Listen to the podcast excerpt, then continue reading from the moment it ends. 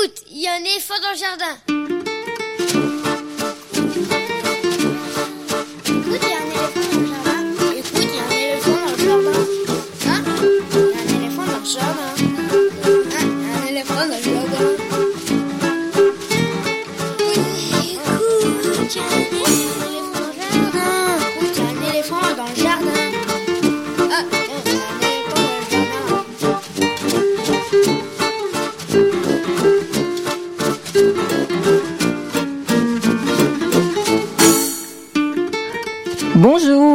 Soulet au micro pour l'actualité culturelle des enfants, petits et grands, en Ile-de-France, avec juste quelques minutes de retard.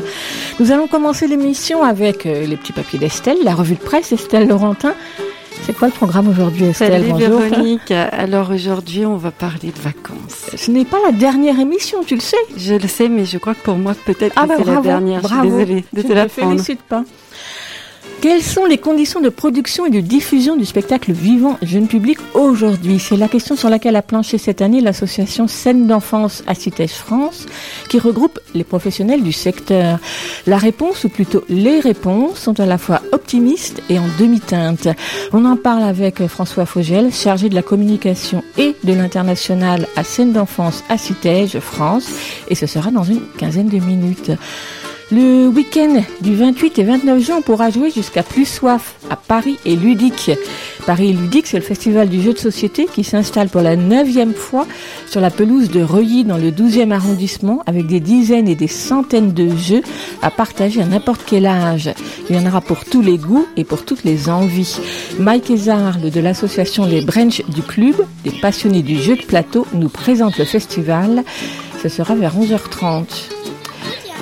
Gabriel Lucas et Augustine proposent comme chaque semaine leur chronique littéraire dans la cuisine d'Augustine et de Gabriel. Ce sera vers 11h40. Et enfin, Lionel Chenaille lit un extrait de littérature générale sur le thème de l'enfance et ce sera quelques minutes avant la fin.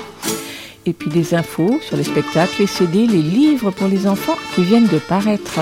Vous écoutez Aligre FM et nous sommes ensemble jusqu'à midi. C'est Gilles Brézard qui assure la mise en onde de l'émission. Merci à lui. L'adresse de la radio 42 rue de Montreuil dans le 11e. Le téléphone 01 40 24 29 29. Le site aligrefm.org. Le mail éléphant at aligrefm.org et puis et puis et puis Facebook et puis et puis euh, Twitter etc etc. La chanson d'éléphant du jour, Écoute, il y a un éléphant dans le jardin. eh. eh bien c'est celle du groupe Bousquidou. Elle s'appelle L'éléphant, tout simplement, une chanson extraite de leur premier disque, Et dis donc Soleil, sorti en 82. Depuis 13 autres disques sont sortis, toujours dans la veine rock. Ça, c'est dans leur spectacle, mais aussi sur, euh, dans, sur leur CD. Les quatre musiciens entendent surtout faire danser les enfants. On l'écoute. L'éléphant se douche, se douche, sa trompe est un arrosoir. L'éléphant se douche, se douche, sa trompe est un arrosoir. L'éléphant dans sa bouche, bouche, a de défense en ivoire. L'éléphant dans sa bouche, bouche, a deux défenses en ivoire. L'éléphant se mouche, se mouche, il lui faut un grand mouchoir. L'éléphant se mouche, se mouche, il lui faut un grand mouchoir. L'éléphant, sa louche, sa louche, il lui faut des lunettes noires. L'éléphant, sa louche, sa louche, il lui faut des lunettes noires. L'éléphant, ça gorbe les mouches du matin jusqu'au soir. L'éléphant, ça gobe les mouches du matin jusqu'au soir. L'éléphant, ça bouffe, ça bouffe à midi L'éléphant, ça bouffe, ça bouffe, à midi au réfectoire. toi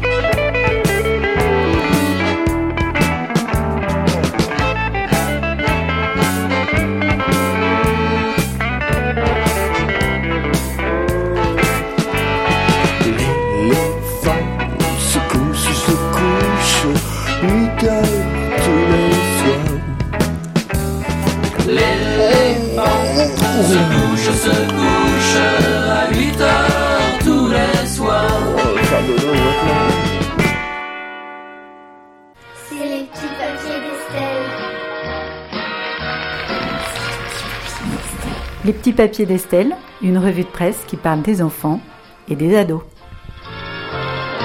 Et oui, c'est mes petits papiers, les derniers de cette saison. Je ne dirai rien. Bah, c'est du boulot quand même chaque semaine, Véronique. Alors moi, il faut que je prenne des vacances. Du coup, euh, bah, je vais vous quitter euh, pour deux mois. Retour à la rentrée.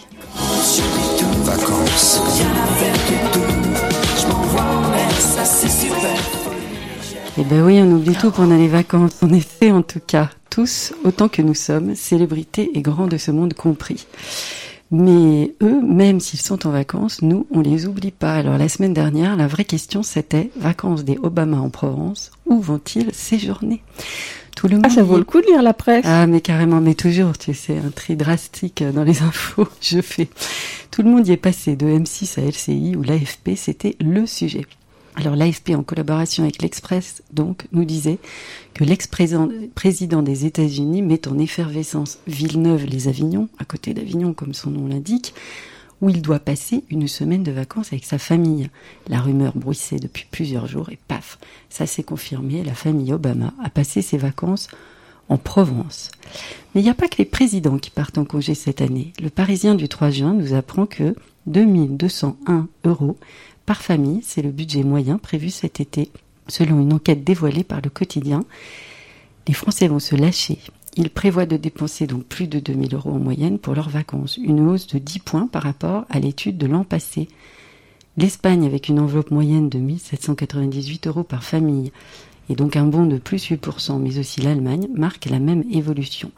Le mouvement touche toutes les catégories socio-professionnelles avec une véritable volonté de déconnecter du quotidien. Beaucoup de locations, 44% des Français, plus 3 points par rapport à 2018, ont l'intention de louer un appartement ou une maison pour profiter de leur séjour. L'effet Airbnb joue à plein. Alors ça, ce sont des chiffres moyens de dépenses. Mais qui dit moyenne implique qu'il y en a qui dépensent beaucoup plus. Et bien sûr, il y a aussi ceux qui ne les ont pas, les moyens. Alors toujours dans le Parisien, mais cette fois dans les pages locales, on lit le 16 juin qu'en Essonne, depuis 50 ans, les enfants défavorisés partent en vacances grâce au secours catholique. Draveil dimanche dernier, l'accueil familial de vacances fêtait ses 50 ans. Pendant 12 ans, Angélique, petite fille décrite comme turbulente à qui personne ne donnait de limite, a passé, ça arrive, a passé toutes ses vacances scolaires en Loire-Atlantique dans une famille d'accueil. Encore aujourd'hui, dès que quelque chose ne va pas, je les appelle. Ils sont toujours là pour me réconforter, confie Angélique, devenue grande. Et peut-être euh, qu'elle a des limites maintenant, allez savoir. Près de 4000 enfants du département ont pu chaque année échapper aux difficultés de leur quotidien pour découvrir une autre ville, loin de la banlieue. Ce sont des enfants qui n'ont pas eu une vie toujours bien structurée, certains vivent à l'hôtel, d'autres n'ont pas de père, décrit Pascal Israël, la présidente du Secours catholique en Essonne. En les envoyant chez ces familles que nous connaissions, on pensait que cela leur ferait du bien. L'idée n'était pas qu'ils y fassent des choses extraordinaires, juste de passer du temps en famille, faire des jeux de société, du vélo. En 25 ans, Christiane a accueilli beaucoup d'enfants. Ils m'ont apporté une richesse qui n'a pas de valeur, confie-t-elle. La plus âgée a presque 30 ans et je suis toujours en contact avec elle. Alors c'est bien du vélo, des jeux de société, mais est-ce que c'est bien sérieux tout ça? Véronique, est-ce que toi tu travailles pendant tes vacances? Ah, moi, je ne pars pas du tout en vacances. Bon, tu me diras comme ça, non, c'est pas réglé. vrai. Bon alors tu travailles, t'emmènes du boulot ou pas? Oui, Bon. j'avoue. Mais toi, t'es grande, t'as peut-être moins besoin de te reposer que les enfants. Ce que ne disent pas ces articles, mais dont se charge en revanche Télérama, c'est faut-il brûler les cahiers de vacances? Certains y prennent plaisir, d'autres espèrent combler des lacunes, mais pour nombre d'enfants et de parents, écrit Télérama, c'est la corvée. Et de citer Marcel Pagnol. Vers le 10 août, les vacances furent interrompues pendant tout un après-midi par un orage qui engendra, comme c'était à craindre, une dictée. Été 1904, dans la campagne marseillaise, le jeune Marcel Pagnol mordit son porte-plume et bougonne face à ses devoirs de vacances, une dictée piochée dans le journal. En 2019, les enfants peuvent parfaire leur année de petite section de maternelle avec l'aide de Choupi, faire cap vers le CE1 grâce à Fort Boyard, réviser leur CE2 en compagnie d'Antoine Griezmann, préparer leur rentrée en sixième avec Max et Lily. Ces cahiers de vacances sont en tête de gondole des librairies et des supermarchés depuis le mois de mai et avec eux les classiques et indémodables passeports des éditions Hachette numéro 1 des ventes depuis leur création en 1976. Alors pour savoir si oui ou non il faut les brûler, peut-être que vous pouvez lire cet article sur le site de Télérama, mais ce que nous rappelle en fait ce papier, c'est qu'avant tout, ces affaires de cahiers de vacances sont un marché juteux, ne nous y trompons pas. Et puis là, bien sûr, c'est un avis personnel, mais le temps de vacances peut aussi permettre de développer des champs de connaissances auxquels l'école s'attaque rarement, côté nature, jardinage, bricolage ou tout ce qui vous plaira.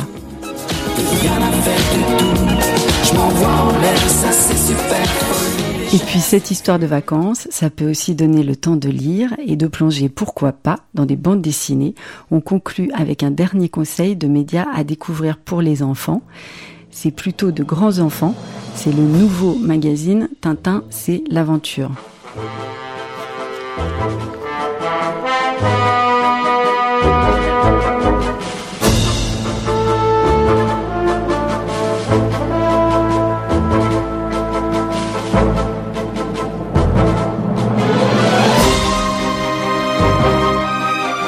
Alors, le premier numéro de ce trimestriel co-réalisé par Géo et Moulinsart, Moulinsart c'est l'éditeur des produits dérivés de Tintin, sort aujourd'hui en librairie plutôt qu'en kiosque. 30 ans après la fin de l'éphémère magazine Tintin Reporter, le héros d'Hergé se voit à nouveau à la une et son personnage est mêlé cette fois à des reportages géographiques. On retrouvera dans chaque numéro un grand entretien. Ici Antoine de Maximi, un reporter qui s'invite aux quatre coins du monde. Un carnet de voyage consacré dans le premier numéro à l'Antarctique en solitaire de Mathieu Tordeur, aventurier et conférencier membre de la Société des explorateurs français. Un reportage en images intitulé Profession reporter, ici l'Écosse avec des cases, cases extraites de l'île Noire. L'idée c'est l'intersection entre des photos de Géo et des cases extraites de Tintin le tout dans un esprit de découverte et bien sûr d'aventure. On y trouve aussi des BD originales commandées à des auteurs d'aujourd'hui, des reproductions de dessins d'Hergé, un entretien avec François Chuten, le dessinateur des cités obscures, etc., etc. Tout ça coûte 16 euros, mais il y a beaucoup à lire et c'est disponible donc dans les librairies. Alors avec tout ça, moi je peux que vous souhaiter d'excellentes vacances et puis je file bientôt à la gare. J'y vais avec Mireille et Jean Sablon pour la charmantissime chanson Si vous partez en voyage qui m'a semblé de circonstance. Salut. Ah si, si, si. Et puis ces fleurs, Merci Estelle, bonnes vacances. Ces journaux. Savez-vous que c'est la première fois que nous nous séparons depuis que c'est arrivé? Alors, remarquez que 15 jours, c'est pas très long. Bon, Évidemment, 15 jours, ça n'est pas très long. Mais songez tout de même à ce que ça fait d'heures, ça. Hmm? Puisque vous partez en voyage, Puisque nous nous quittons ce soir. Mon cœur fait son apprentissage. Je veux sourire avec courage. Voyez, j'ai posé vos bagages. Marche avant côté du couloir. Et pour les grands signaux d'usage, J'ai préparé mon grand mouchoir. Dans un instant, le train démarre. vous resterez seul sur le quai. Et je vous verrai de la gare me dire adieu là-bas avec votre bouquet. Promettez-moi d'être bien sage, de penser à moi tous les jours. Et revenez dans notre cage où je guette votre retour. Voilà, je vous ai trouvé une bonne place dans un compartiment où il y a une grosse dame et un vieux curé avec une barbe blanche. Oh, je crois que je serai très bien? Et puis je vous ai acheté deux livres. Ah, Et voilà le premier, c'est La vie des saintes. Et l'autre, c'est l'imitation de la bienheureuse Ernestine. Ça vous plaît ça? Beaucoup. Puisque vous partez en voyage, vous m'avez promis, ma chérie, de m'écrire 14 pages tous les matins ou davantage. pour que je vois votre visage. Baissez la vitre, je vous prie. C'est affreux, je perds tout courage. Et moi je déteste Paris. Le contrôleur crie en voiture. Le cochon, il sait pourtant bien que je dois rester, mais je jure que s'il le crie encore une fois, moi je viens. J'ai mon amour pour seul bagage. Et tout le reste, je m'en fous. Puisque vous partez en voyage, je pars avec vous.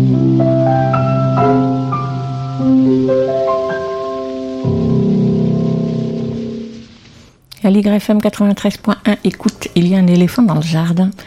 De l'été 2014 à la fin 2015, il y a tout juste cinq ans, le ministère de la Culture lançait la belle saison des arts vivants avec l'enfance et la jeunesse.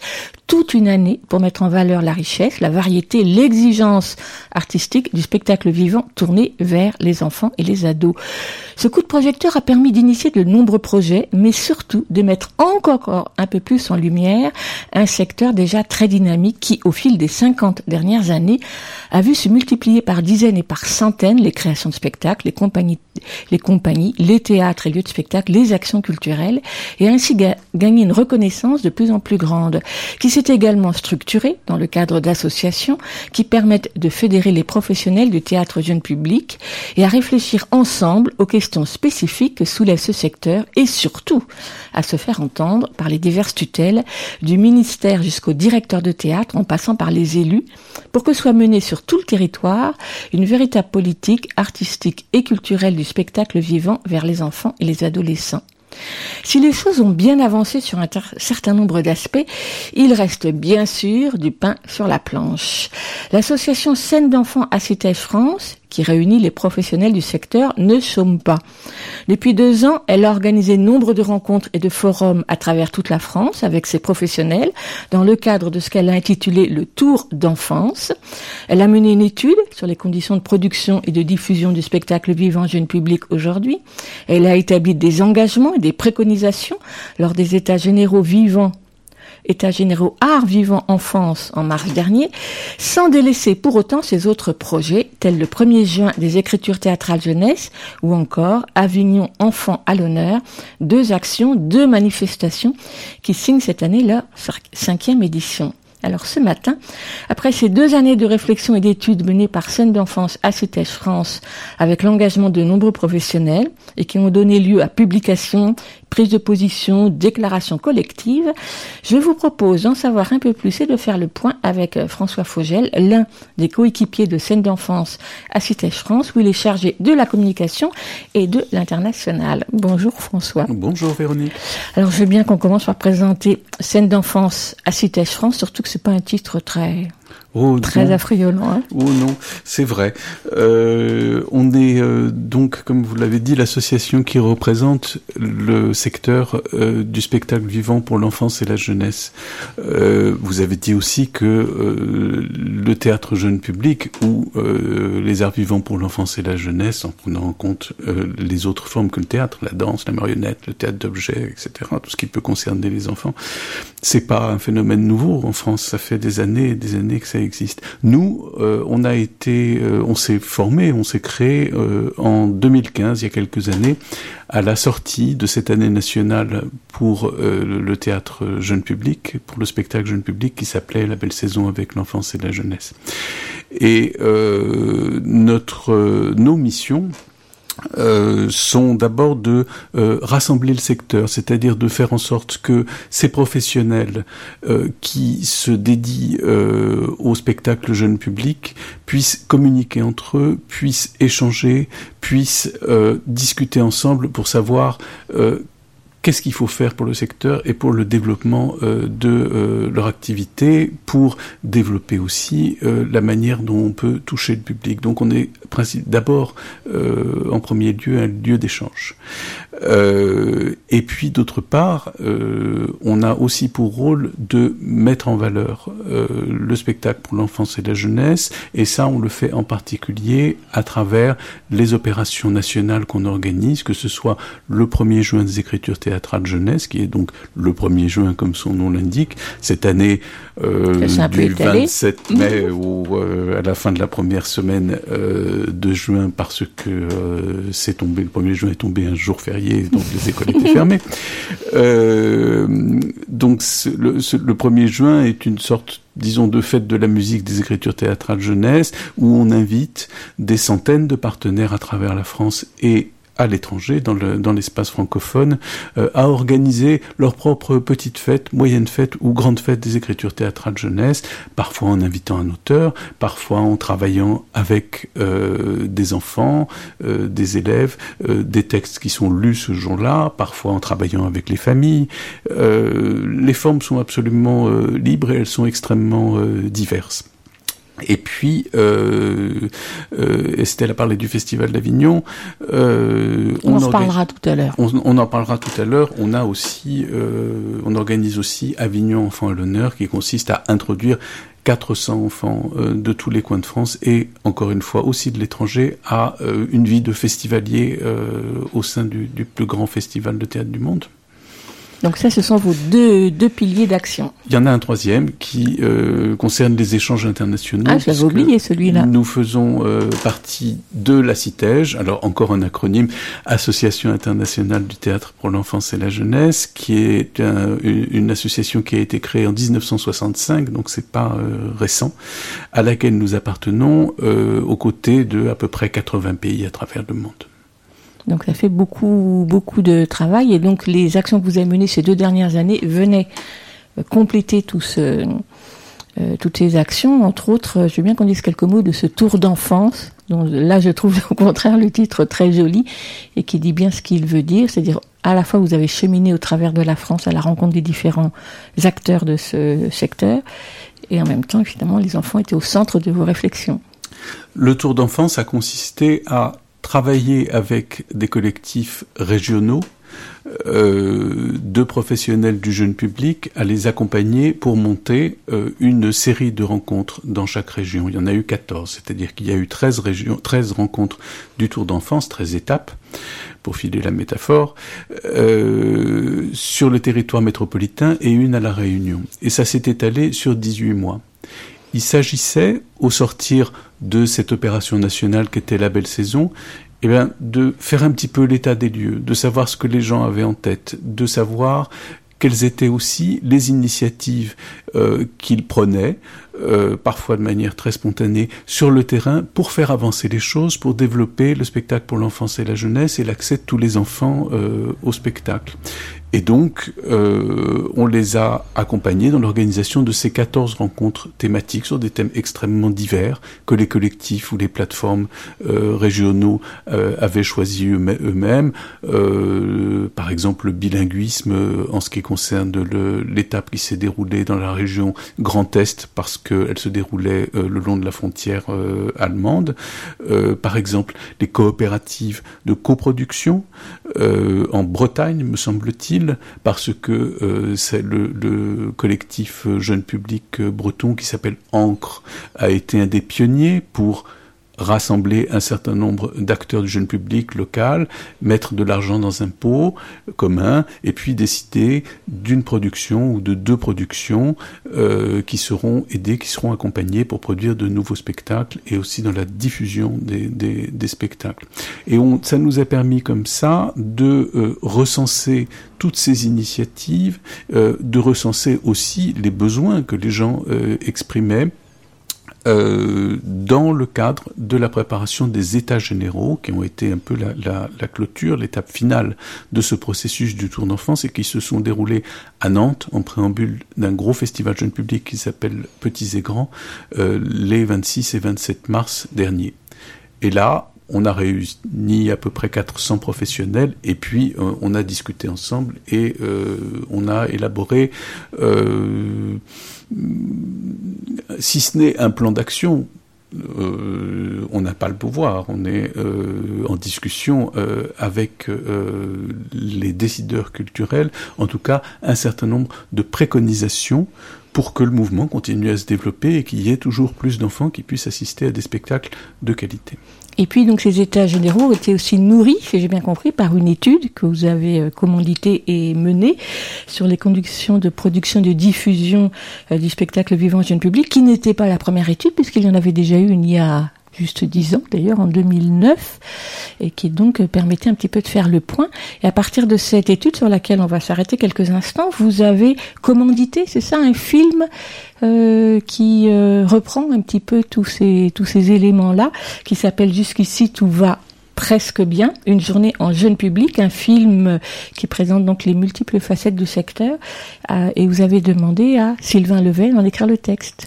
Oui, Sylvain Levet est un auteur euh, de spectacles, de, pièces jeune public euh, tout à fait reconnu et, et euh, quelqu'un de drôle aussi bien dans ses pièces que dans euh, que dans le quotidien. Et donc on, a souhaité lui demander d'écrire le script de ce film qui est à la disposition de tout le monde sur notre site internet et qui est là pour illustrer euh, la journée, euh, la journée figurée euh, de quelqu'un qui essaye de faire du spectacle jeune public avec toutes les embûches qu'il ou elle peut, peut rencontrer dans ce dans ce processus.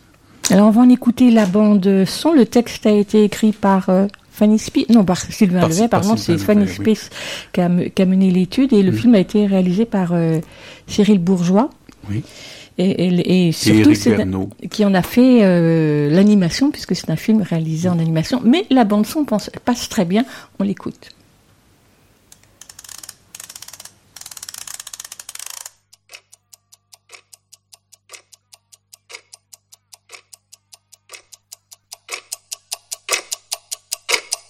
Il est presque 9 heures. Dans le Lot-et-Garonne, Antoine, auteur dramatique, écrit un texte pour la compagnie Face au vent. Il n'y aura qu'une actrice et un acteur.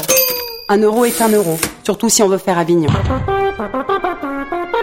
Il est la demi maintenant de 9 heures. Carole est ingénieuse son pour la compagnie Face au vent. Elle charge le décor à Nantes.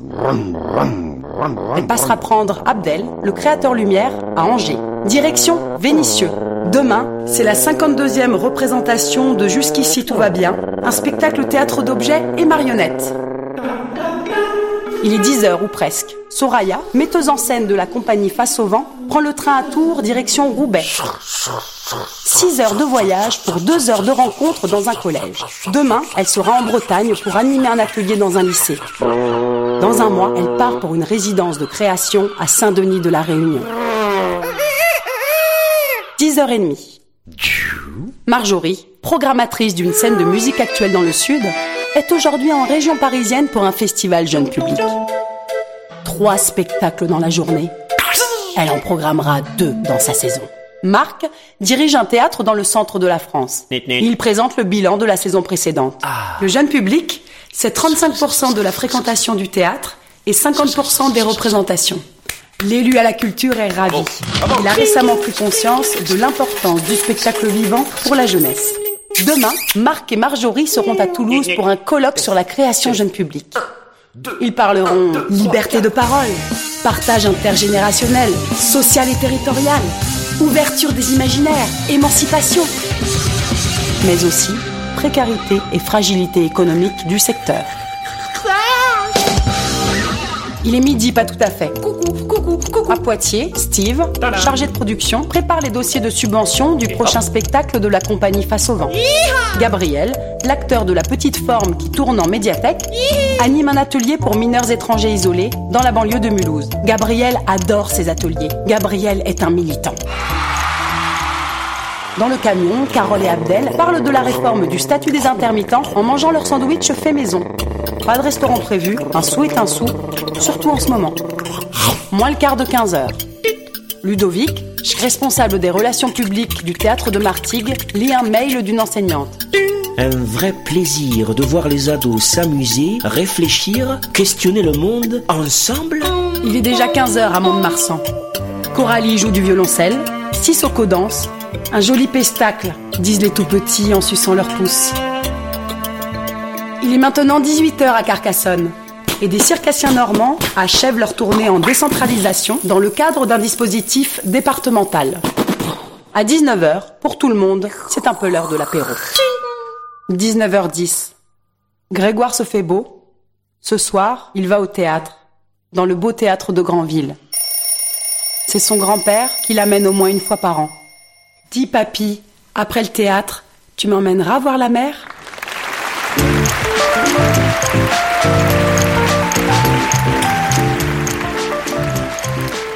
Voilà, ce sont les premières minutes du petit film. Jusqu'ici, tout va presque bien. Une journée en jeune public, un film euh, réalisé par Cyril Bourgeois et dont la musique et le mixage ont été assurés par Sylvain Freyermuth et on reconnaît peut-être les voix de Muriel Haché et Lucie Mala, puisqu'elles sont deux à avoir fait les voix. Les voix. François Fogel, donc ça c'est le la présentation d'une journée type du secteur jeune public, c'est ce qui ressort de l'étude alors. Oui, alors vous avez bien entendu 35% de fréquentation des théâtres et 50% des représentations. Euh, la différence s'expliquant euh, par euh, la jauge, parce que très souvent, et en particulier pour les spectacles qui s'adressent à la petite enfance, les séances réunissent peut-être 20, parfois 40 spectateurs, mais pas plus. On essaye, et les artistes en général insistent beaucoup pour que les conditions dans lesquelles les enfants vont venir au théâtre soient les meilleures possibles pour eux, pour cette découverte du, théâtre. Euh, et puis, euh, dans ce film, euh, qui est donc globalement tiré des, de, de l'étude, qui est une sorte de synthèse animée de l'étude, on insiste beaucoup sur la dimension territoriale. Les personnages passent leur temps à sillonner la France. C'est une réalité du spectacle jeune public qu'il est très près des territoires et d'ailleurs, les lieux principaux où on peut voir du spectacle jeune public ne sont pas les gros équipements culturels, ne sont pas les gros théâtres, mais plutôt les petits et tout particulièrement les structures municipales. Ça recouvre aussi le fait que ce sont les villes qui ont la compétence euh, sur euh, la petite enfance, euh, l'enfance ah et, et les familles. Mais ça implique de la part des compagnies de voyager et de se déplacer énormément. Ce que fait ressortir l'étude, aussi bien l'étude récente, celle de 2019, que celle que Scène d'enfance avait menée il y a dix ans, en 2009, euh, c'est que euh, les compagnies jeunes publics en général diffusent énormément leurs spectacles, elles les jouent énormément, mais la difficulté est de trouver en même temps le temps et les moyens de les créer, c'est-à-dire de produire de nouveaux spectacles. Et euh, c'est l'axe sur on essaie, sur lequel on essaie de faire euh, avancer les choses, c'est que euh, même si on a grosso modo intégré que l'économie du jeune public atteindrait jamais la dimension euh, de l'économie du spectacle tout public, les compagnies soient mieux aidées, soient mieux accompagnées pour produire de nouveaux spectacles. Actuellement, elles n'ont pas ce temps pour la recherche, elles n'ont pas ce temps pour la création, ou, et c'est aussi ce que fait ressortir l'étude, quand elles le trouvent, elles le trouvent sur leur fonds propres, voire en travaillant gratuitement, ce qui est euh, quelque chose de très fréquent dans notre secteur. Et puis, un, un, point sur lequel vous insistez aussi dans cette étude, c'est la difficulté de pouvoir coproduire un spectacle, donc de se regrouper pour pouvoir produire un spectacle pour qu'il revienne moins cher. Oui, alors par rapport à ça, comme je l'ai un peu évoqué euh, en parlant de, des coopératives de production dans le, dans le, dans le cadre du, du Tour d'enfance, euh, c'est quelque chose qu'on essaye de développer particulièrement. Il y a actuellement des coopératives de production qui se sont de la manière que j'ai décrite euh, en région Hauts-de-France, en PACA, euh, en région euh, Auvergne-Rhône-Alpes, en région Bretagne, et nous on pousse énormément les gens à se, à se rassembler sous des formes diverses, dans le centre aussi, par exemple dans le, dans le département du Maine-et-Loire.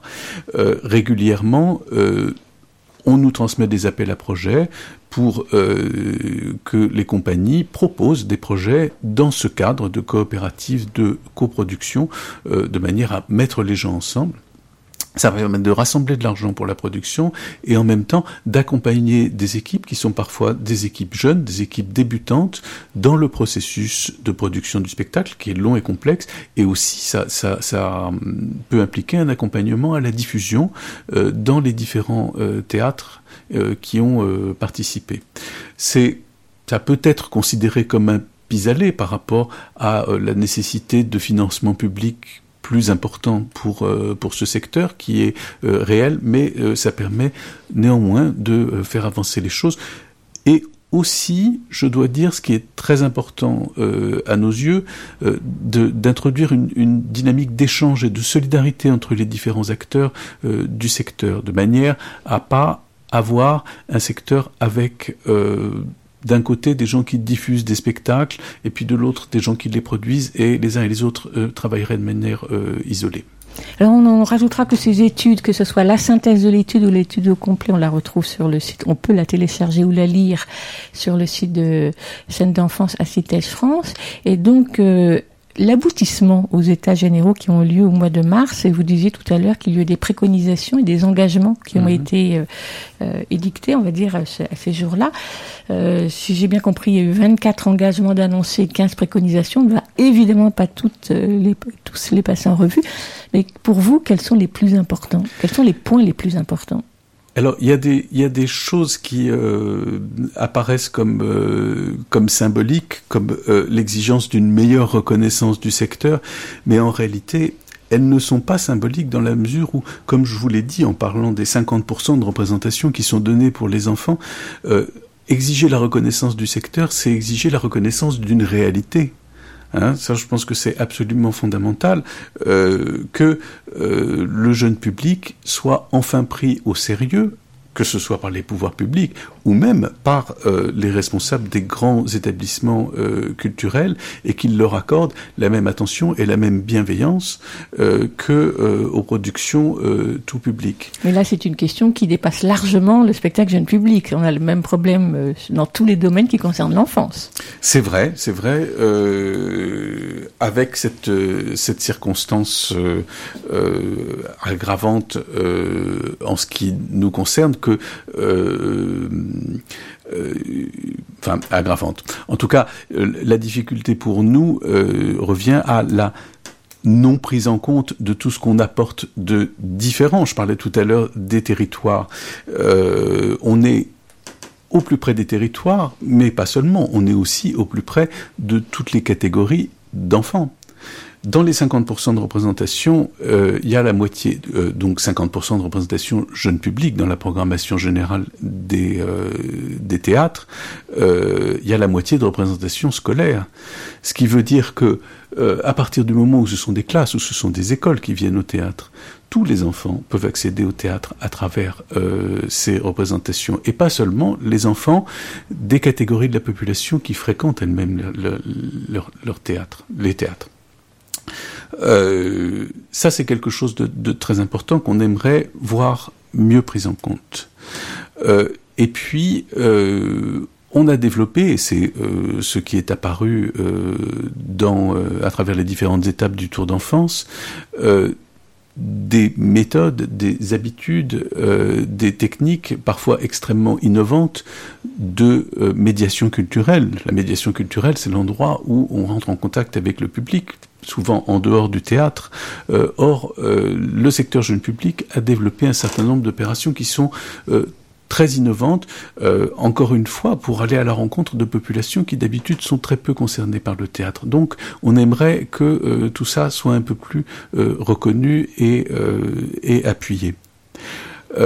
J'ajouterais, parce c'est aussi un de... alors, vous avez dit que je m'occupais des, échanges internationaux. On aimerait aussi euh, que euh, les échanges internationaux soient facilités, euh, parce qu'il est très important à nos yeux de prendre en compte le fait que il n'y a pas des enfants français, il n'y a pas des enfants norvégiens ou malgaches, et que les professionnels qui travaillent pour l'enfance travaillent pour tous les enfants.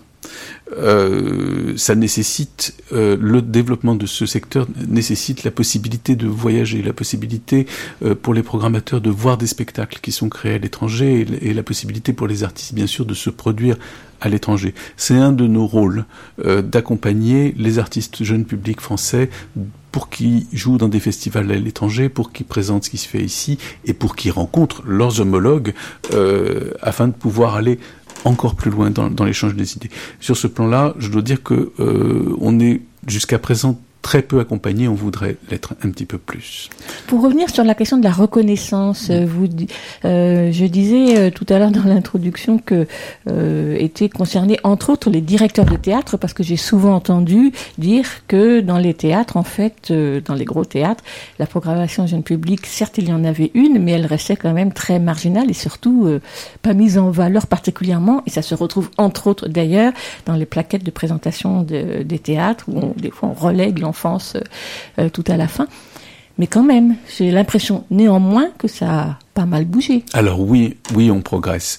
Euh, en particulier depuis la belle saison qui a euh, provoqué une vraie prise de conscience à tous les niveaux et ça ressort dans l'étude. Euh, maintenant, on sent bien aussi à travers les chiffres euh, que, disons, plus le théâtre est gros, moins proportionnellement à son budget artistique, euh, il met d'argent dans de nouvelles créations euh, jeunes publics.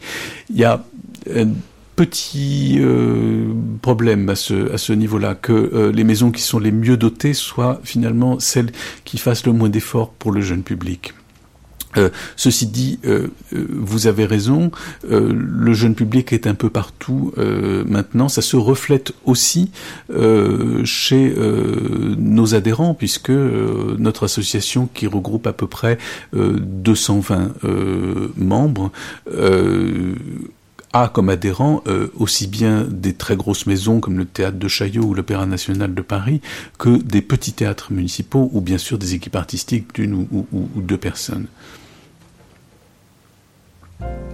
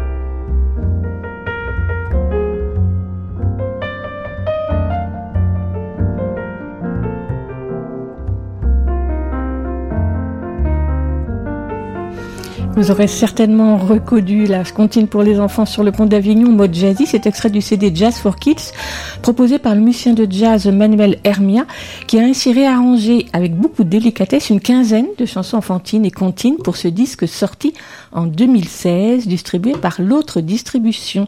Lui joue du saxo et de la flûte Il est accompagné de Pascal Moï au piano et de Sam Gertzman à la contrebasse. Vous écoutez Aligre FM 93.1. Écoute, il y a un éléphant dans le jardin. Ce matin, accompagné de François Fogel de l'association Scène d'enfance à Citège France. On fait un peu le point sur ce qui se passe aujourd'hui dans le secteur jeune public, le du spectacle, le secteur du spectacle, le secteur du spectacle vivant jeune public. Ça y est, j'ai réussi à le dire très correctement. On évoquait, euh, on évoquait juste avant donc les préconisations et les engagements qui ont été pris lors des États généraux qui ont rassemblé donc les acteurs du secteur euh, il y a trois mois maintenant, en mars dernier. Et donc il y en a un qui vous semble particulièrement important, c'est bah, la structuration du réseau, en fait. Oui, c'est euh, la pérennisation, c'est l'accompagnement de toutes ces structures régionales dont je parlais tout à l'heure, et qui sont en réalité à la source du renouvellement du, du fonctionnement euh, du, secteur. Et, et, les nouvelles idées qui émergent, elles viennent de là, euh, elles viennent de ces structures, réseaux, euh, plateformes, collectifs que les professionnels du jeune public se sont donnés euh, pour répondre aux exigences de leur terrain. Les réalités sont pas les mêmes à travers les différentes régions de France. Euh, les réalités professionnelles aussi. Il y a des endroits euh, où le réseau culturel fait qu'il est relativement facile de vivre en tant qu'artiste produisant pour le jeune public. Je dis bien relativement. Euh, d'autres où le terrain offre, disons, moins d'opportunités. Donc, il est très important à nos yeux, qui fédérons l'ensemble des professionnels qui font du théâtre pour l'enfance et de la jeunesse, que ces plateformes soient euh, accompagnées, ce qui est euh, déjà fait dans une certaine mesure, en particulier depuis euh, la belle saison. On a bien senti que le ministère de la Culture euh, euh, décentralisée, c'est-à-dire à travers ces différentes euh, directions régionales de l'action culturelle, les DRAC, euh, voulait prendre en compte, et il a nommé des conseillers jeunes publics dans chaque région, mais il faut que ce mouvement continue pour continuer à développer les initiatives locales. Donc sur toutes ces préconisations pour aller, on peut les lire sur le site? Bien sûr, elles sont elles sont publiées sur euh, le site internet de l'association la, de euh, www.scène d'enfance tout attaché scène au pluriel acitège a 2 s i t e j fr. Euh, je vous propose de retrouver cette adresse euh, web sur le site d'Aligre FM. Sans souci, ça sera fait très très vite. Alors, si je vous ai fait entendre cette chanson sur le pont d'Avignon, c'est évidemment pour faire un clin d'œil à ce qui va se passer à Avignon euh, cet été, que tout le monde connaît, bien évidemment, le le festival de théâtre, mais l'action particulière que mène là aussi depuis cinq ans, donc chaîne d'enfance à Cité France, en accueillant, enfin en accueillant, en accompagnant plus de 400 enfants venus cette fois-ci encore des quatre coins de la France pour, on va dire, une éducation au théâtre euh, concentrée? Oui, Avignon euh, est un festival jeune public, c'est pas comme ça qu'on a l'habitude de euh, le voir, mais euh, il offre euh, énormément d'opportunités pour les familles, pour les enfants, de voir des spectacles jeunes publics de qualité. et plus encore d'ailleurs depuis que Olivier Pi en a pris la direction, puisqu'il a même dédié un des théâtres du festival IN, du festival officiel, au, au spectacle jeune public, et il y présente trois spectacles trois productions euh, pour la durée du festival. En ce qui nous concerne, depuis euh, la belle saison, eh on invite des groupes d'enfants qui viennent de partout en France et même parfois de l'étranger. On a eu deux années successives des enfants qui venaient de Tunisie euh, à découvrir le festival d'Avignon à travers un parcours artistique, c'est-à-dire qu'ils voient au moins un spectacle par jour. Euh, ils participent à des ateliers, la plupart du temps des ateliers avec les personnes dont ils ont vu les spectacles, euh, et puis ils découvrent ce que c'est que la vie d'un festivalier dans euh, cet énorme festival théâtral et dans cette ville euh, médiévale qui est aussi un lieu tout à fait magique pour un, enfant pour s'y promener bien protégé au milieu des, murs de, des, des remparts d'Avignon. Ils ont bien entendu aussi des moments de détente, des moments festifs. Il y a un bal qui est chorégraphié. Cette année, il sera chorégraphié par euh, euh, le centre chorégraphique euh, de le centre de développement chorégraphique de, de Roubaix. Il y a un moment très important où les enfants sont reçus par le directeur du festival, Olivier Pi, dans la cour d'honneur, comme des grands. Euh, un spectacle ou une performance leur sont euh, proposés à cette occasion-là. Il y a un pique-nique, euh, il y a des activités de loisirs. Et ça dure, ça dure en ce qui concerne les enfants trois jours. Cette année, du 8 ou du 9 au 12 euh, juillet, mais c'est accompagné, en ce qui concerne les professionnels du jeune public, de tout un éventail de rencontres professionnelles. Certaines sont organisées par notre association, d'autres sont des cartes blanches, c'est-à-dire qu'on se met à la disposition de qui veut discuter d'un sujet d'intérêt général euh, autour du spectacle pour l'enfance et la jeunesse, euh, et on fournit les locaux, la communication, de manière à ce que les gens puissent organiser euh, leurs réunions. Il y a aussi une délégation internationale, donc des programmateurs ou des artistes étrangers qui viennent échanger et qui viennent voir des spectacles dans le cadre du Festival d'Avignon. Tout ça s'appelle Avignon Enfants à l'honneur, Avignon 2019 Enfants à l'honneur euh, pour euh, cette année, et on aura donc 400 enfants. Euh, amenés qui par sa famille, qui par euh, son école de théâtre, qui par son école, qui par un réseau d'éducation populaire ou une municipalité. Donc un travail qui là aussi se fait avec euh, beaucoup de personnes. Donc aussi j'ai vu qu'il a été indiqué sur le site des appels à bénévoles. Oui, absolument. Alors euh, de ce point de vue-là, pour cette année, c'est à peu près euh, réglé et heureusement parce que Heureusement, euh, Avignon va arriver très vite. Euh, mais effectivement, euh, les bonnes volontés sont bienvenues euh, tous les ans. C'est une expérience très intéressante pour les gens qui participent euh, en tant que bénévoles à Avignon Enfants à l'honneur, parce que eux aussi vivent le festival, même si je vais pas vous le cacher, Avignon c'est toujours très fatigant euh, pour tout le monde, pour les enfants, pour les adultes, mais c'est vraiment une expérience inoubliable. François Fauziel, avant qu'on se quitte, j'aimerais bien qu'on dise quelques mots de votre action au niveau de l'international. Donc, on a évoqué tout à l'heure euh, le 1er juin des écritures théâtrales euh, euh, jeunesse qui mettent en, en vie le théâtre, euh, enfin le thé- les écritures théâtrales un peu partout sur le territoire. Mais quand je dis le territoire, c'est pas seulement le territoire français, puisque euh, du côté de l'Afrique francophone, il y a aussi des actions qui sont menées avec votre soutien. et même jusqu'en Haïti. Alors, le, le- les écritures théâtrales jeunesse, les pièces qui sont écrites spécifiquement pour les enfants ou pour les adolescents, c'est un véhicule absolument formidable. Euh, puisque euh, on peut mettre ces textes à la disposition euh, des euh, professionnels ou des artistes locaux qui s'intéressent au spectacle pour l'enfance et la jeunesse, même s'ils sont pas spécialisés. En réalité, il y a relativement peu de pays où il y a des artistes spécialisés dans, le- spectacle jeune public, mais ils peuvent s'emparer de ces textes pour créer leur événement du jeune public, petit ou grand, parfois extrêmement important. Le 1er juin, des écritures théâtrales jeunesse euh, au Cameroun, par exemple à Douala, ça dure une semaine et euh, ça rassemble une dizaine de partenaires associatifs différents, des orphelinats, des centres culturels, des maisons des jeunes et de la culture, l'Institut français, euh, bien, bien évidemment. Et ce qui se passe au Cameroun se passe dans beaucoup d'autres pays. Il y a une véritable communauté euh, du, euh, du spectacle jeune public euh, international qui travaille depuis très longtemps. Je vous ai dit que l'Association internationale du théâtre pour l'enfance et la jeunesse existe depuis 1965 et c'est un véritable lieu d'échange et de solidarité euh, dans la mesure où ça permet de rompre l'isolement et de se consacrer dans les meilleures conditions possibles à travers les échanges euh, à, cette ambition euh, de faire du théâtre ou de faire du spectacle vivant pour les enfants et, les jeunes. Pas forcément comme on pourrait s'y attendre dans un but social ou humanitaire, mais vraiment dans un but artistique.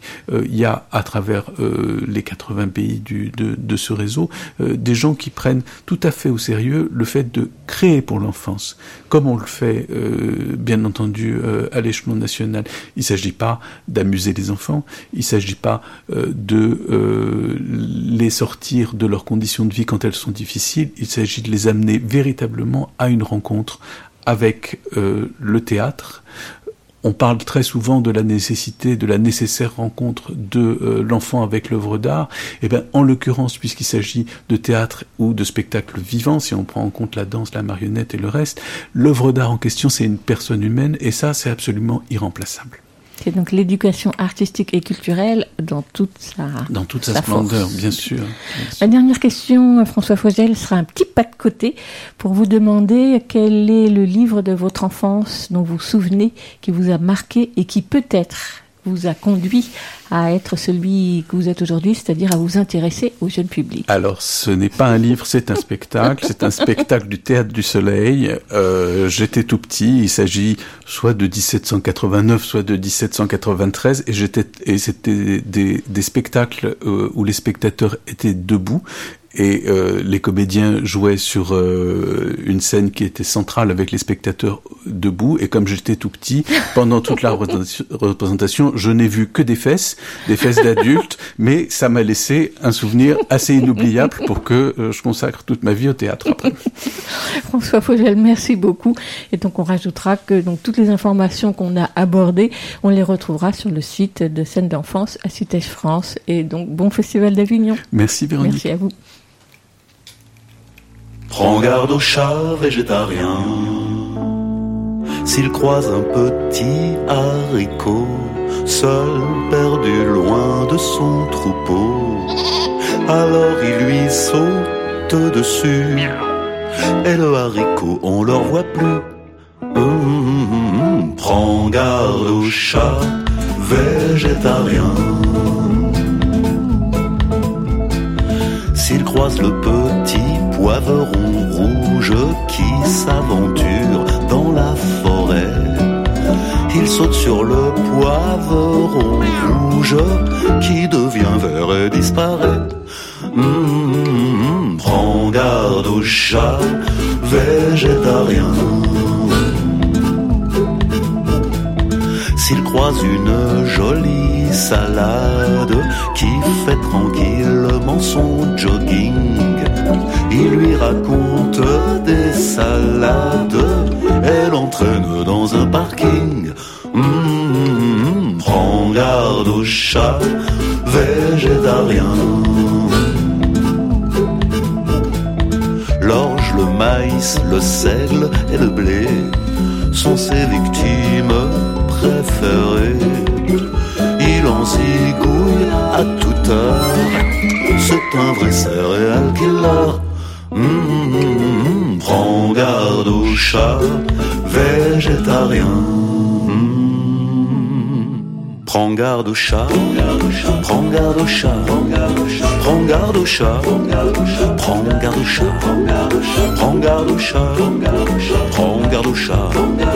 prends garde au chat, prends garde au chat, il est bêta, hein. il est bêta, hein. il est bêta, hein. il est bêta, il est bêta, il est bêta, il est bêta manger du foin.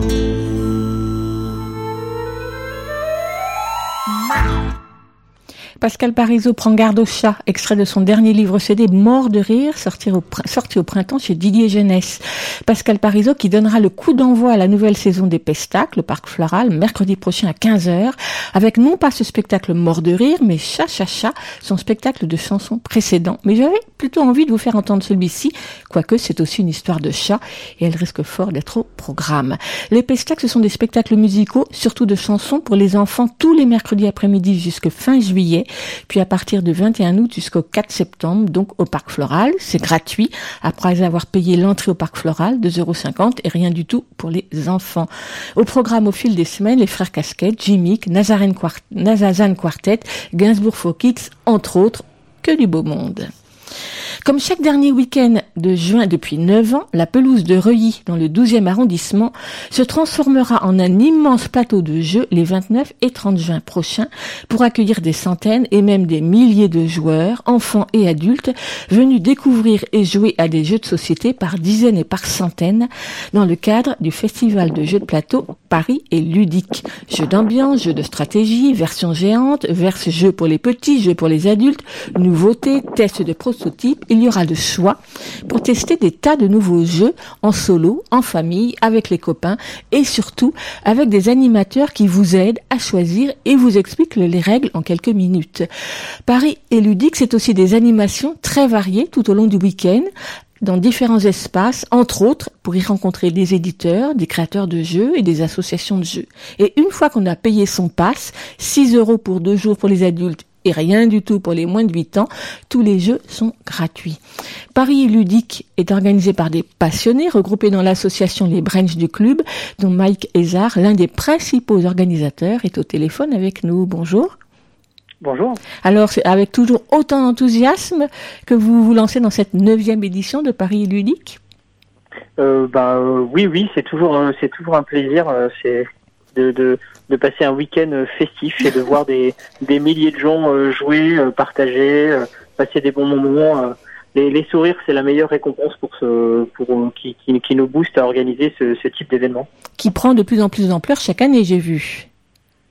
Oui, effectivement, euh, c'est, la neuvième édition. Euh, l'année dernière, on a eu 20 000 visiteurs, donc c'était, c'était assez, euh, c'était assez inespéré. On ne pensait pas que ça prendrait autant d'ampleur. Cette année, manifestement, on en attend encore plus. Donc c'est, vraiment chouette. Ça, montre que, les gens aiment les jeux, aiment passer du bon temps entre amis, en famille, et euh, c'est, toujours du bonheur.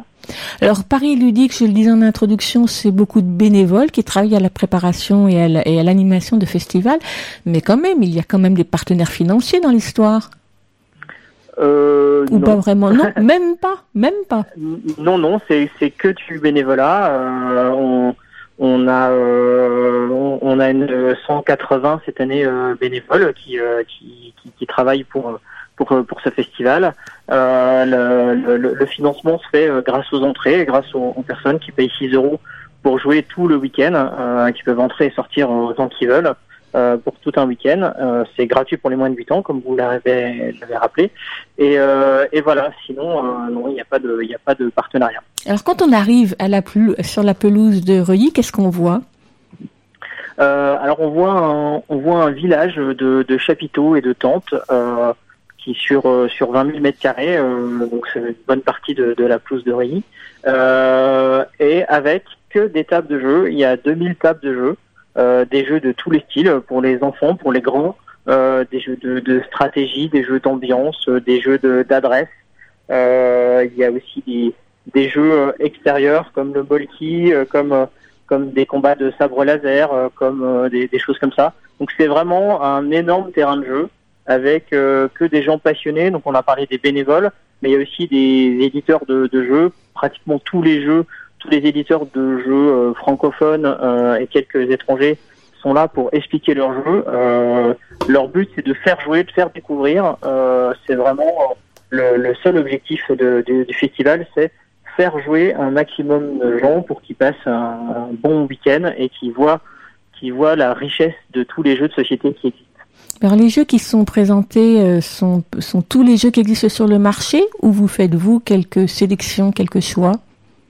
Euh, alors nous, non, on ne sélectionne, euh, on ne sélectionne pas. Euh, Tous, tous ceux qui, euh, tous les éditeurs qui veulent présenter leur jeu peuvent venir.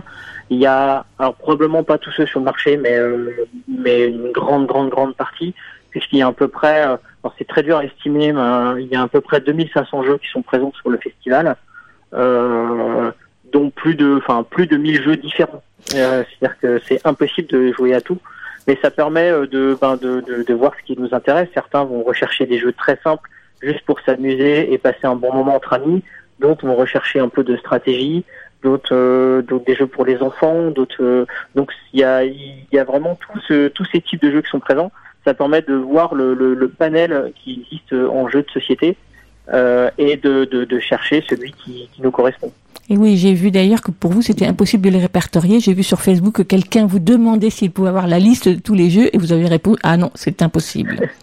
Non, en fait, c'est vrai que, alors on pourra en donner quelques-uns parce que on a, on, on voit la communication des différents éditeurs, mais, mais la liste, on en oublierait forcément. Donc c'est, c'est assez, euh, c'est, c'est un, c'est un peu difficile. Euh, et on sera obligé de faire des choix. On n'a pas envie de faire des choix. On a envie que tout le monde essaye ce qui, qu'il tente, ce qu'il voit, ce qu'il trouve joli, ce qu'il trouve intéressant, ce qui l'amuse. Euh, c'est vraiment l'objectif. Euh, Il y, a, y a plus de plus de 1000 jeux. Chaque éditeur a, euh, a présenté ses classiques, euh, des jeux qui euh, qui existent depuis longtemps, euh, comme euh, Time's Up, Dixit, euh, des, des, des, des Double, des jeux que, que les gens euh, vont, vont plus connaître, et surtout vont présenter toutes leurs nouveautés, et, euh, et c'est des jeux où on n'a pas forcément toutes les infos, et, euh, et qui sont à découvrir euh, sur le, sur le salon. Et il y a même des prototypes. Oui, tout à fait. Il y a euh, alors des éditeurs montrent des prototypes, mais surtout nous on a un espace animé par des bénévoles euh, de, de- du festival qui euh, ont invité des auteurs. Il y a une cinquantaine d'auteurs qui viennent avec leurs prototypes, donc des jeux pas édités, mais mais assez avancés. Hein. C'est c'est quand même il y a quand même une sélection. Il y a eu plus de plus de 300 euh, jeux qui ont été envoyés. Il y en a une cinquantaine qui ont été retenus. Et donc ça permet de rencontrer un auteur, euh, parfois confirmé, parfois débutant, de discuter avec lui, de jouer avec lui. L'auteur, ça lui permet d'avoir un retour de, de- des gens, voir si le jeu plaît, euh, d'avoir un- de, de, voir vraiment euh, un contact avec les joueurs. Et ça permet aux joueurs ben, de, de voir comment le, le processus d'un jeu, comment ça fonctionne, que de rencontrer le, le créateur et de voir euh, comment euh, comment ça évolue et euh, et euh, de voir ensuite euh, il y a des jeux qui ont qui sont passés par cet espace qui ont été édités et donc ça permet de voir un petit peu l'histoire de, de ces jeux là Donc c'était à la fois là ça se passe dans l'espace jeu de demain, c'est ça? Oui, c'est ça. Et puis donc un autre espace qui est l'espace association où là on rencontre, on va dire, tous les acteurs du jeu. C'est-à-dire Euh, les oui. associations qui, qui font vivre le jeu un peu partout sur, euh, sur le territoire.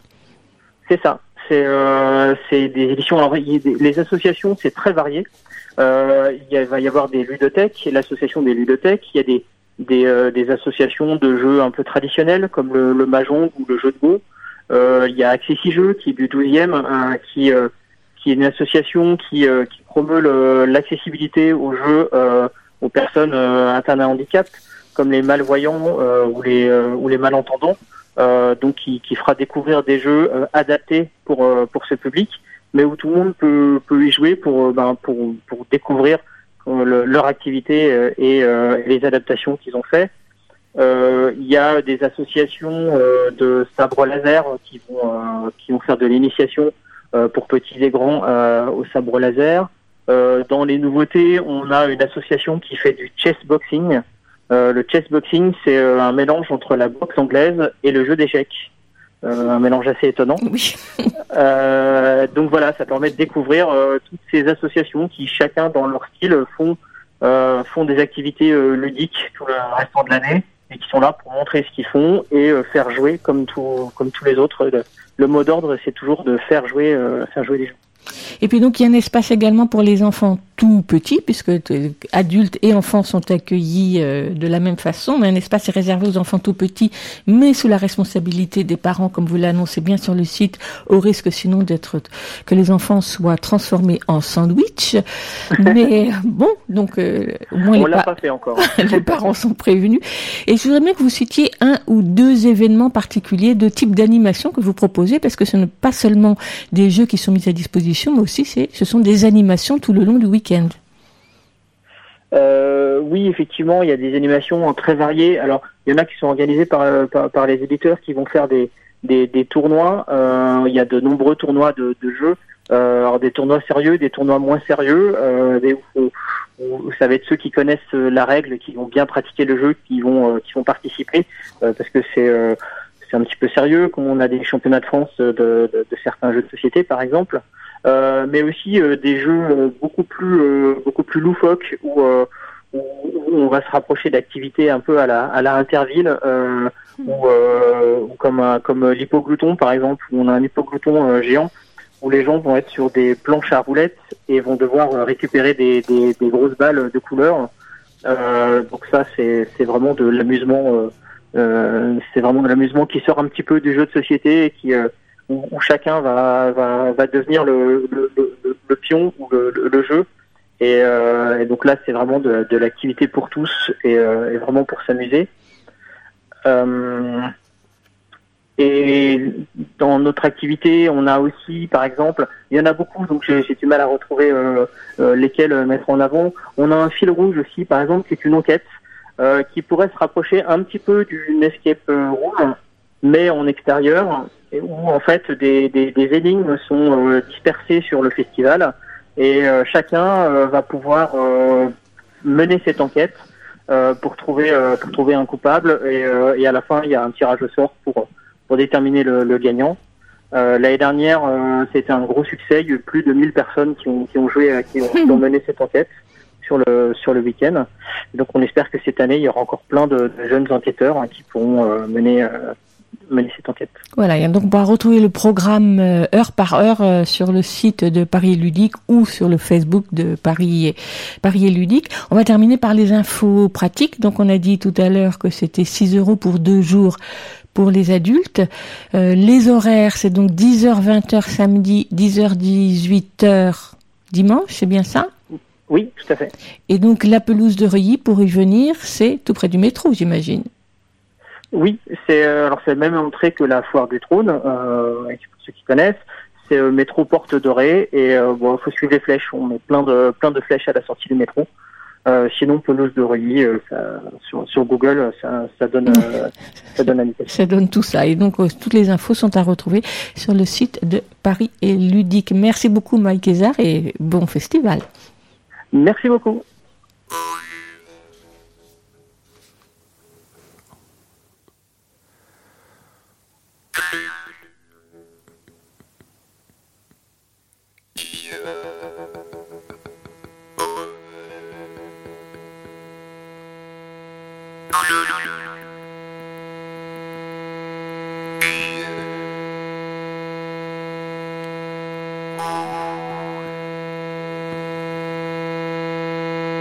Il fait des tours dans son bidon.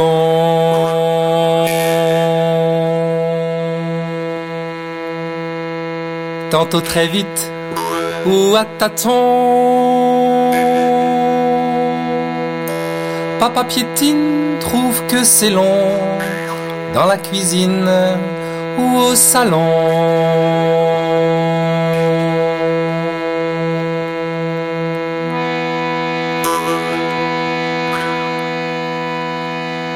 Il fait des tours dans son bidon.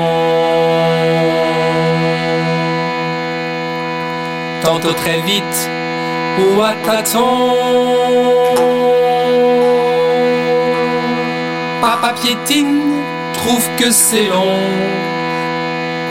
dans la cuisine ou au salon.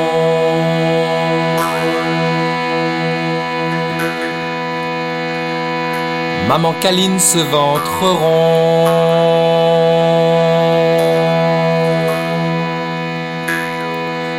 Sucre des fraises au sucre blond.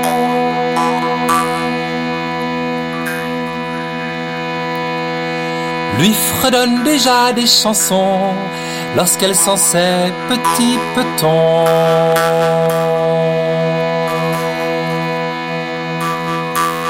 Maman câline ce ventre rond. Sucre des fraises au sucre blanc. Lui fredonne déjà des chansons lorsqu'elle sent ses petits petons.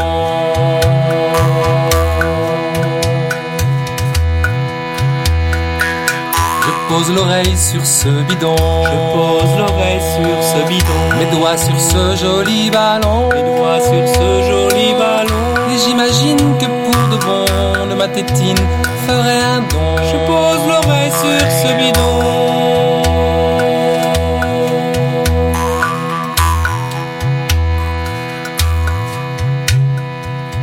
Ce petit être en construction sera une fille ou un garçon. Nous sommes ici, nous t'attendons. Ta maison c'est ballon bidon. Ta maison c'est ballon bidon.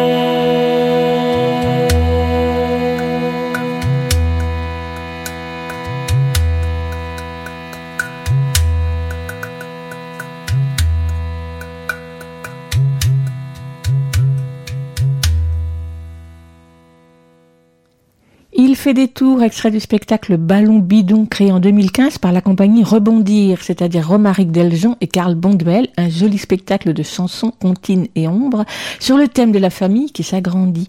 Dans leur création de 2019, album et comptines en vadrouille, mais pour laquelle il n'y avait pas d'enregistrement à vous faire entendre, Karl Bonduel propose d'explorer et de faire vivre un choix d'albums pour les petits avec le corps, la sansa, la voix, le bendir, une exploration corporelle, vocale et rythmique. Voilà une autre façon de découvrir le livre et de plonger dans les histoires pour les tout petits comme pour les enfants qui, qui tiennent déjà sur leurs jambes. Un spectacle à découvrir à la médiathèque d'Ivry ce samedi à 10h et à 11h. C'est gratuit, mais il faut réserver. Vous trouverez toutes les infos sur le site de la médiathèque d'Ivry, médiathèque.ivry94.fr. FR. Augustine a 11 ans et elle dévore les bouquins. Gabriel, son père, lui aussi passionné par les livres jeunesse, anime La Maromo, un site consacré à l'actualité du livre jeunesse. Et il adore également faire la cuisine. C'est d'ailleurs dans la cuisine qu'Augustine et Gabriel aiment se retrouver pour parler de leur lecture et nous en faire profiter. Voici donc dans la cuisine d'Augustine et de Gabriel une chronique mitonnée devant un gâteau en pleine cuisson.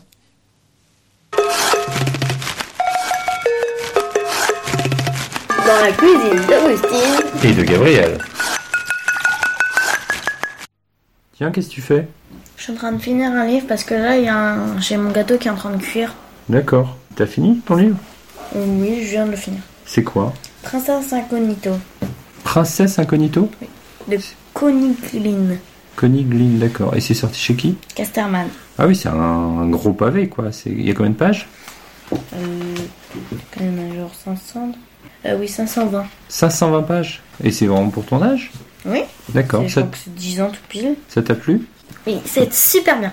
À ce point-là? Oui. Ça parle de quoi? D'une petite fille qui s'appelle Lottie, qui rêve d'une pr- une princesse et elle va aller dans une grande, grande école. Et grâce à cette école et sa voisine de chambre, elle va pouvoir réaliser son rêve C'est quoi son rêve? De devenir princesse. Ah oui, d'accord. C'est pas ni français, c'est une traduction, ça. Euh, je crois que c'est anglais ou américain. Anglais. D'accord. Pourquoi t'as eu eu envie de lire euh, ce livre-là? Parce que déjà la couverture était très belle et le titre donnait envie. D'accord, c'est vrai que j'aime beaucoup la couverture. Elle est très graphique, très. euh, ouais, c'est une jolie couverture. Et c'est ce à quoi tu t'attendais quand t'as vu la couverture et le livre, euh, la couverture et le titre? c'est- Tu t'es dit quand t'as lu l'histoire, tu pensais à ce genre d'histoire? Un peu, oui. Et je vois que c'est marqué tome 1, c'est ça? Et Oui. une suite Oui, il y a le tome 2 normalement qui doit sortir de... en 2020, je crois. Oui, euh, 2020. Et t'es pressé de lire le tome 2 Oui. Tu m'en lis un morceau pour voir à quoi, je, à quoi ça ressemble euh, Tu m'en lis un extrait? Ok. L'auteur de ce dessin voulait faire peur à la princesse. Il voulait la chasser de Rosewood. Jamie, tu ne peux pas faire ça. Les mots étaient sortis tout seuls de sa bouche. Mais voyons, Lottie, tu pourrais être en danger. Et alors, n'est-ce pas justement ma mission de sénéchal? Je suis censée affronter les dangers et les problèmes à la place d'Ellie, pour qu'elle puisse rester à Rosewood. Il était hors de question que leur ennemi ait gain de cause. Il ne le laisserait pas intimider Ellie. D'une manière ou d'une autre, il finirait bien par l'identifier. Jamie poussa un long soupir avant de se tourner vers Ellie. C'est ce que tu voulais siffla-t-il si doucement que Lottie l'entendit à peine. La jeune princesse baissa la tête d'un air coupable. Arrêtez, intervient Lottie. Vous ne comprenez pas. Si on renvoie Ellie à Maradova, on s'avouera vaincu. Et la menace sera toujours là. Alors qu'on pourrait se servir de moi pour démasquer l'auteur des menaces. Qui que ce soit, il ou elle, prend de plus en plus de risques. On l'aura. Ah oui, il y a l'air d'avoir du suspense en plus, un petit Oui. peu. ouais. Et toi, t'as lu quoi? J'ai lu Bleu clair, tu sais, c'est la suite de Noir Bert et, et Marron qu'on avait lu. Mhm. Je me les avais lus toi aussi. hein. J'avais vraiment beaucoup aimé ces romans-là. C'est des romans norvégiens qui ont été écrits par euh, un auteur norvégien. Je dirais que son nom se prononce Hakon Øvre- Øvreas, Øvras peut-être, et illustré par Øyvind Torseter, que vraiment j'aime beaucoup, qui est un illustrateur que j'aime beaucoup. C'est des romans qui sont sortis chez euh, La Joie de Lire. Dans le premier, on découvrait Norbert qui voulait impressionner une fille qui venait d'arriver dans, son village et qui pour ça avait décidé de voler la poule du maire. Et dans le deuxième, on rencontrait euh, Aaron qui était harcelé à l'école par une bande de garçons. Et les deux garçons, euh, dans chacune des deux histoires, se déguisaient un peu en super-héros. Donc Norbert s'habillait en noir avec une cape noire, etc. Il devenait Noirbert. Et Aaron, la même chose, mais en marron, il devenait Marron. C'est compliqué parce qu'en français, euh, Aaron, si on rajoute un M, ça ferait Maharon, mais bon, donc, c'est- enfin, c'est marron, quoi. En français, on va dire qu'en français, c'est marron. Et dans les deux premiers tomes, on croisait déjà une, un personnage qui s'appelle Claire, et qui, euh, dans ce troisième tome, c'est elle l'héroïne en fait. Et Claire, euh, il lui arrive aussi quelque chose, il arrive quelque chose dans sa ville, c'est qu'il y a un, certain euh, Paul Poulet qui veut ouvrir une usine de poulets, et Claire a décidé de se battre contre ce Paul Poulet, notamment parce que là où il va construire son usine, il y a leur cabane, et elle a peur que sa cabane soit, soit Détruite. détruite, voilà. Comme dans Noir Vert et Marron, Claire va se transformer en bleu clair et elle, va mettre une cape euh, bleu clair, un bandeau sur les yeux et elle va repeindre des choses en, en bleu clair avec un- de la peinture. Donc j'aime bien parce qu'en fait, si tu veux, c'est des héros, euh, comme souvent dans les romans euh, scandinaves, c'est des héros et des héroïnes euh, pas parfaits, quoi. Ils ont un côté un peu loser, euh, ils prennent pas toujours les bonnes décisions, ils font pas mal de bêtises. Et puis c'est des personnages vraiment attachants, c'est drôle, c'est décalé, c'est vraiment... euh, comme d'autres romans qu'on a lus scandinaves, comme La Petite Erreur de Glimmerdal, ou, ou, des, ou des romans comme ça. Et c'est super bien écrit. Là, je vais lire un passage... en fait, le passage que je vais te lire, c'est un moment où euh, ils sont dans leur cabane et ils ont peur pour leur cabane. Pourquoi on construirait pas une tour sur la cabane? proposa Claire. Comme ça, on pourrait monter la garde. Faudrait aussi construire une cave secrète alors, dit Norbert, avec des ordinateurs et des instruments de surveillance. Mon cousin a des tonnes d'ordinateurs. Je peux en avoir plein. Moi, mon père, il est ingénieur, dit Claire.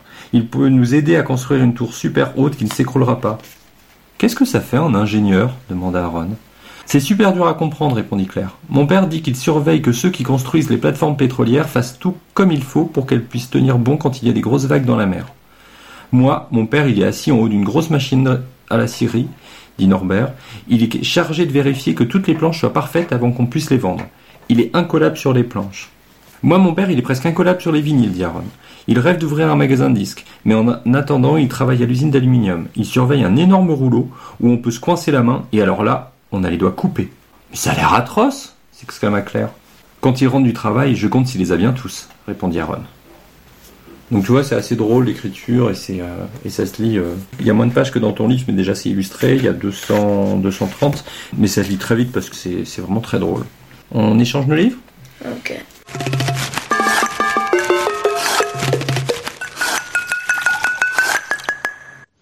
Augustine a présenté Princesse Incognito dans la série Rosewood Chronicles, avec mon bon accent, de Connie Glind, traduit de l'anglais par Anne Guiton, édité chez Casterman en 2019, 528 pages. Oui, Augustine m'épate à lire de gros pavés. Le roman coûte 16,90 Et Gabriel a présenté Bleu Clair de Hakon Ovreas, illustré par Erwin Torseter, tous avec le bon accent norvégien, édité à la joie de lire en 2019, 160 pages et il coûte 13 euros. À la prochaine. À plus. À la prochaine. À plus. À la prochaine. À plus. À la prochaine. À plus. À la prochaine. À plus. La prochaine, c'est mercredi prochain. Ce sera d'ailleurs la dernière émission de la saison qu'on a pour être suivie par la trêve de l'été. Dans quelques instants, sur les 93.1, vous allez retrouver les programmes de Cause Commune à l'YFM. C'est en fin d'après-midi. Bonne journée. À la prochaine. À plus. Super. À la prochaine. À plus. À la prochaine. À plus. À la prochaine. À plus.